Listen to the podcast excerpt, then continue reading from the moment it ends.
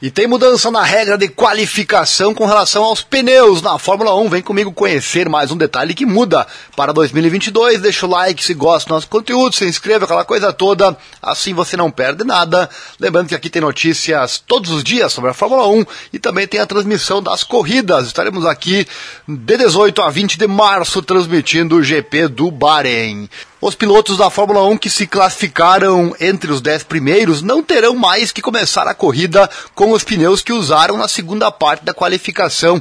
Essa regra, que havia rumores de estar saindo nos últimos meses, foi confirmada como removida na versão mais recente do regulamento esportivo de 2022 da FIA. Olha só, o artigo 30.5 do novo regulamento descreve a regra anterior, afirmando que no início de um grande prêmio, cada carro qualificado para o Q3 deve estar equipado com os pneus com os quais o piloto marcou seu tempo mais rápido no Q2.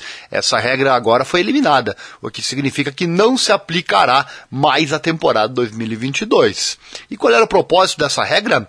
A intenção da regra de pneus do Q2 era tentar incentivar a variação estratégica oferecendo às equipes a chance de chegar ao Q3 com um composto de pneu mais duro, tendo que evitar tempos rápidos daqueles que optaram por usar compostos mais macios. Os pilotos que conseguissem passar teriam então uma vantagem estratégica por meio de um período mais longo para a primeira fase do Grande Prêmio. No entanto, devido à extensão da vantagem desfrutada pelas equipes líderes, a regra realmente reduziu a concorrência, pois eles poderiam facilmente passar pelo Q2 com o composto mais duro sem muita preocupação para aqueles que optam por opções de pneus mais agressivos.